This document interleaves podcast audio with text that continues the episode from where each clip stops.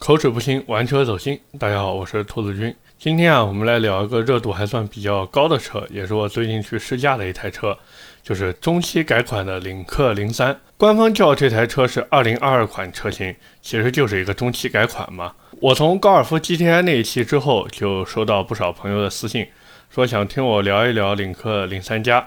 其实我之前专门写过推文聊过零三加这台车。总结来说，就一句话，那就是如果你能接受零三加的外形设计，那么零三加其实还是一台挺值得去买的车。当然，零三加这台车我肯定会单独出一期音频节目来聊。主要现在没聊的原因，是因为我在等马上升级到两百七十五马力的版本上市。要不咱们还是先挖一个坑，等那个新车型上市以后，我去试驾体验完，再和大家聊一聊，也算挖一个坑。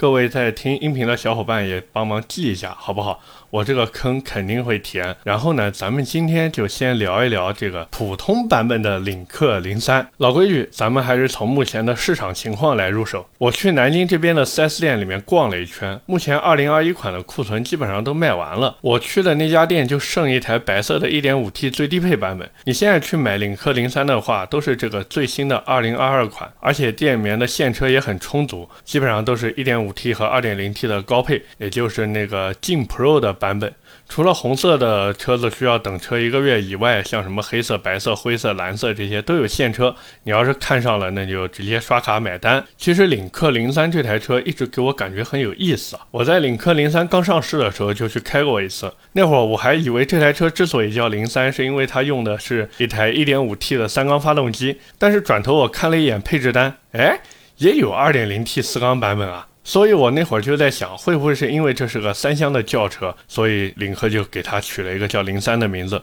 后来我问了一下领克厂家的人，才发现哦，原来不是这个样子。这个零三实际上是按发布顺序来定的。最开始领克发布的是一台 SUV，也就是我们熟悉的领克零一。后来第二台发布的是领克零二，也就是那个小一号的 SUV。领克零三等于是领克发布的第三台车，包括后面的零四、零五、零六也是一样啊。零四是一个电动滑板车啊，所以实际上这个名字没有任何的含义在里面。你要硬说含义，那就是领克的第三。台车就这么简单，我纯粹是自己想多了，才给他想了那么多事儿出来。哎呀，有时候人真的不能想太多。再一个比较有意思的就是这台车卖的比较好的，你们猜是哪个版本？我跟各位说，竟然是一点五 T 的版本，我当时人都傻了。因为在目前国内市场的大环境下，很多人都属于叫闻三色变，基本上听到这台车是个三缸机，直接就转头奔别家看车去了，我都不看你这个车，对吧？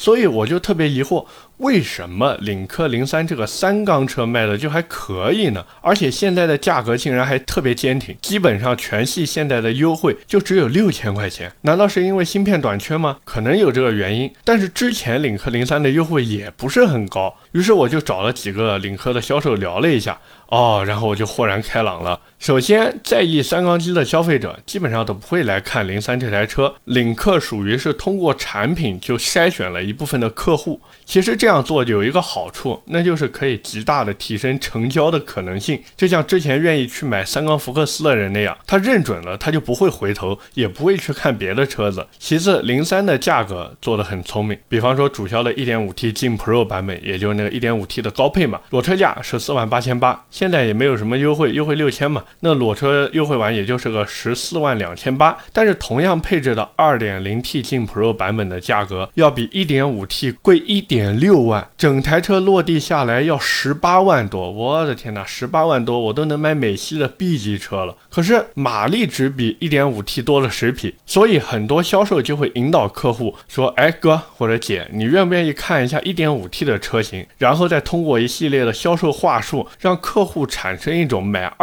T 版本不划算的感觉。当然了，如果客户执意要买，那就坐下来跟他谈谈价格嘛。其实领克这个玩法有点像宝马叉一，宝马就是把 2.0T 的叉一，它价格定的比较高，甚至我觉得高的都有些离谱了。然后宝马把三缸叉一的价格，哎，它就定的不是那么高。再结合终端的市场优惠，让一部分消费者看完之后就觉得，哎呀，那也不是不可以。反正是个宝马。哎呀，这价格也不错，三缸机嘛，抖一抖，哎，抖嘛就忍忍吧，反正人家也看不出来我是三缸还是四缸。这不禁让我想到了最近这个三缸的奇骏，号称一百九十亿研发的全新车型，之所以被人骂成这样，我觉得一方面是某些车评人的吃相确实太难看了，丝毫不提这个三缸的事情，也不提所谓的 CVT 变速箱的事情。要知道，就日产那个 CVT 变速箱，真的做的还不如国产的干式双离合。另一方面，则是现在三缸奇骏的价格定的确实太高了。我不知道各位发现一件事情没有，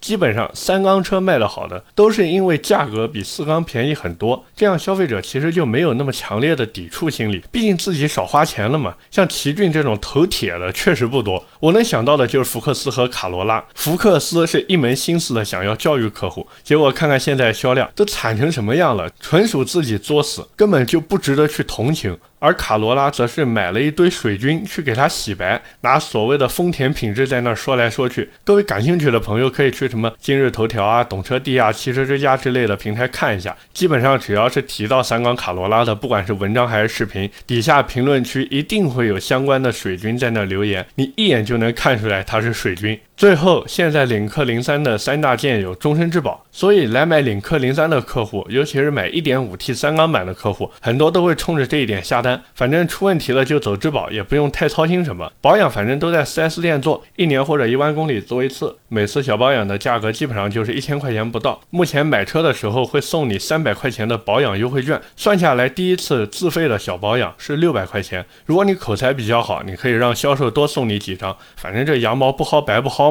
关于市场情况，我们就简单的聊到这里。接下来和大家分享一下我自己试驾下来的感受，有几点也是想和各位好好的说一说。首先就是大家关心的抖动问题。就我自己开下来，我感觉并没有网上说的那么夸张，主要是领克这个平衡轴做的确实有点技术含量。基本上你日常代步的时候，整体的车辆抖动和四缸车的差别很小。但是有一点要注意，就是这个抖动小的前提是你不能开空调。但凡你把空调打开，你会很明显的感受到车辆在那抖。另外就是车辆在怠速的时候也会察觉到一些抖动。其次就是那个双离合变速箱，很多人其实抵触双离合变速箱的根本原因就是怕出问题。要我说这。个锅啊，还是得让大众来背。大众真的是凭借一己之力，彻底搞死了双离合的口碑。因为之前大众的干式双离合经常出问题嘛，以至于很多人就对双离合变速箱产生了一种恐惧的心理。其实要我说也别怕，就像我们刚才说的，领克反正给了三大件终身质保，坏了就去修呗。再一个还是这个双离合变速箱，你们是不是以为我要说顿挫的事情？错了。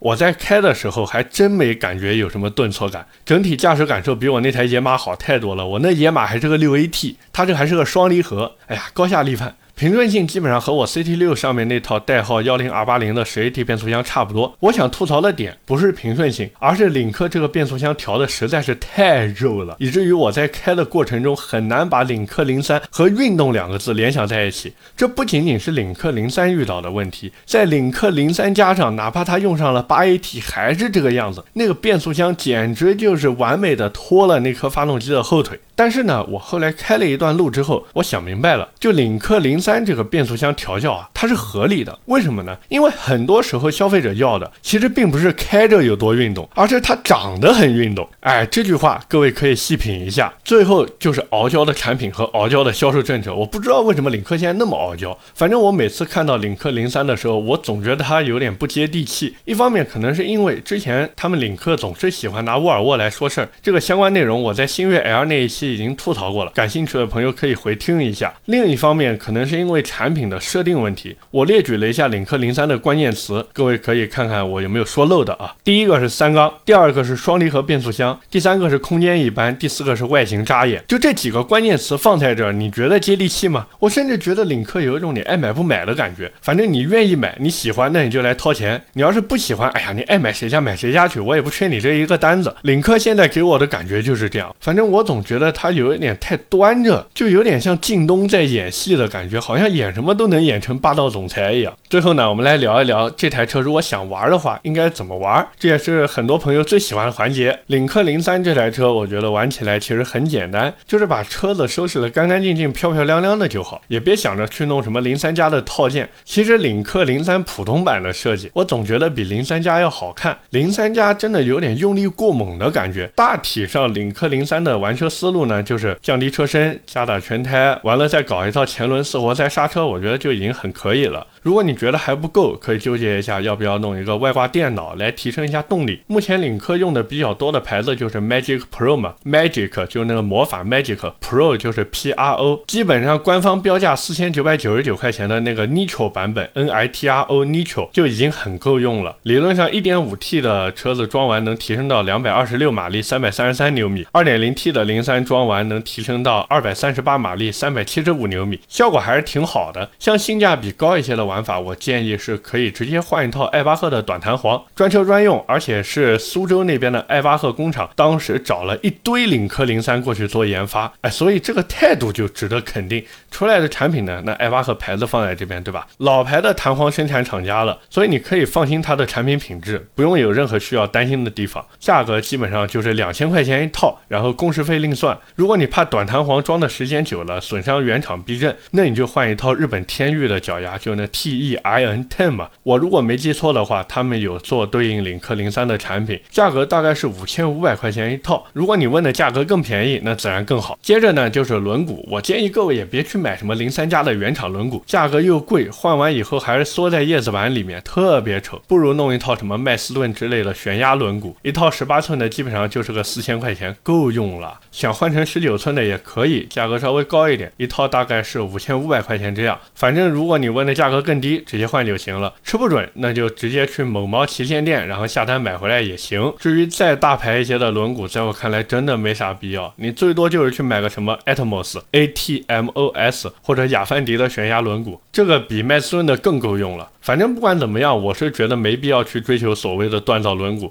这个轮毂的数据呢也很简单，不想换胎的你就按原厂的轮胎数据来配轮毂，想换胎的你就按零三加的原厂轮胎数据来配轮毂就可以了。买之前呢跟卖家讲明白，第一个我要尽量齐平翼子板，第二我要换的轮胎数据是什么样，卖家会帮你操心轮毂数据的。如果装的不好，你直接找他就行了。除了避震和轮毂之外，我强烈建议各位可以去换一套阿尔玛的高流量进气风格，阿尔玛就是 A R M A，小几百块钱用来替换原厂的进气空滤，装完以后也不用换，不像普通的那种空滤每年还要换一次，不用换这个。而且也不用像 KN 那种要专门的清洁剂来洗，所以性价比非常的高，而且能有效的提升进气量。再一个就是刹车，虽然 Brembo 和 AP 这两个牌子都挺好，但是对于新手而言，实在是看的有些头疼。甚至可以说，我问过十个刚刚接触汽车改装的人，他们里面有九个半都搞不明白这些牌子各个型号之间有什么区别，并且很多人都怕买到假货，所以要我说，反正你也不下赛道，就是日常走街带个步，便宜一点你就买个什么 TEI。之类的刹车好一点就买个什么萨瓦尼尼，反正这俩牌子在某东或者某宝都有旗舰店嘛，价格很透明，好像我记得还能包安装，简单又方便。买之前记得沟通好车型就行了。不过还是要提醒一点，就是各位不要去买六活塞的，买个四活塞的已经很够用了。另外还有一个牌子就不要买，就叫 TT Sport，那个刹车做的真的有点拉，好吧？各位不要说是听我讲的，自己心里面清楚就可以了。至于什么改色膜、排气等等，这完全就是心情键，想换就换，不想换呢也无所谓。各位如果对于改装方面有什么问题的话，也可以发私信给我，也不要怕什么白嫖不好意思之类的，没关系。基本上你给我一个你的大概预算和大体的需求，我都会给你出一个清单，那么你按那个去买去弄就可以了。最后呢，我们来做一个小小的总结。综合而言，现在的领克零三确实不如以前了，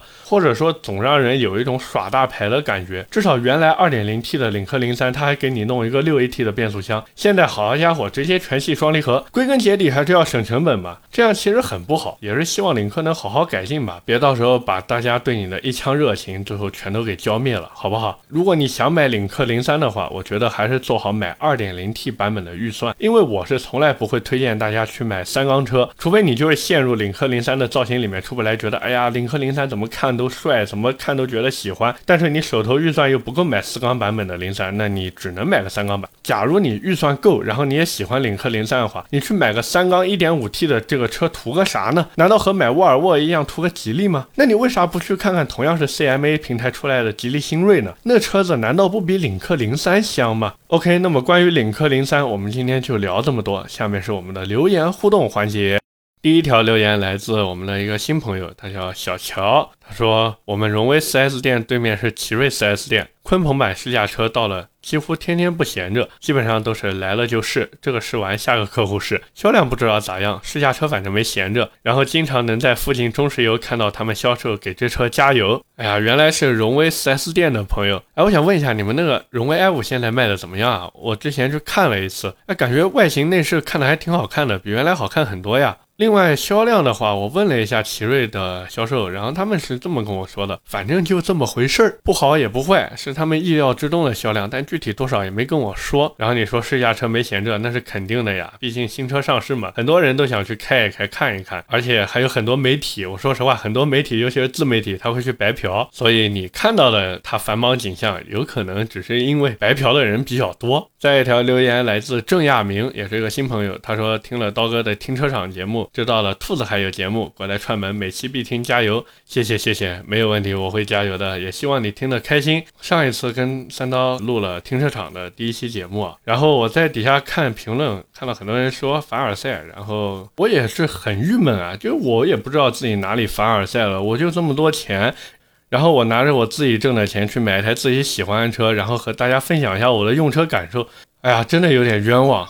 再一条留言来自 M Prince M，他说想知道为什么副驾驶后面的位置最不安全。其实这个说法来源于之前一个统计，我也忘记是哪个统计机构做的了。他们说左舵车的司机在即将发生碰撞的时候呢，会习惯性的向左打方向，用车辆的右后侧去迎接撞击。所以这也是为什么说副驾驶后面的位置最不安全。在节目的最后呢，也是想跟大家聊一个事情。我在看留言评论的时候，有一个听友是这么说的，他说。口齿不清就不要来做音频节目了，这个东西不适合你。其实我一直知道我说话不是很清楚，因为我是一个天生的大舌头嘛。我也跟大家讲明白，我去医院看过，我很小的时候就去医院看过，但是医生说没有任何问题，你也不用去做什么手术或之类的，就是说话的时候尽量慢一点。但是我很多时候录音频的时候呢，我是说到激动的地方以后，我确实语速会比较快。那么我也不知道是语速快一点好呢，还是语速慢一点好。就不管怎么样，我在录音频的时候，我也是尽力的去把每一个字发音都发的准确一点。那么在这里呢，也是跟那位留言的朋友说一下，如果你觉得听的不是很舒服呢，那我只能跟你说一声抱歉了。咱们这个做音频就像卖菜一样嘛，你家卖黄瓜，我家卖青菜，大家互通有无。反正谢谢你给我建议吧。那么各位如果想听什么内容或者什么车，也可以在下方留言。我已经看到有很多人在底下留言了，比方说马自达的 C 叉五呀，包括起亚的 MPV 啊，还有以后要国产的宝马叉五啊这些。OK，不要急，一个一个来，好不好？那么点赞、评论、转发是对主播最大的支持。我的节目会在每周二和每周四更新。如果你觉得我聊还行，可以点击订阅专辑，在第一时间收到节目更新的提示。我们下期接着聊，拜拜。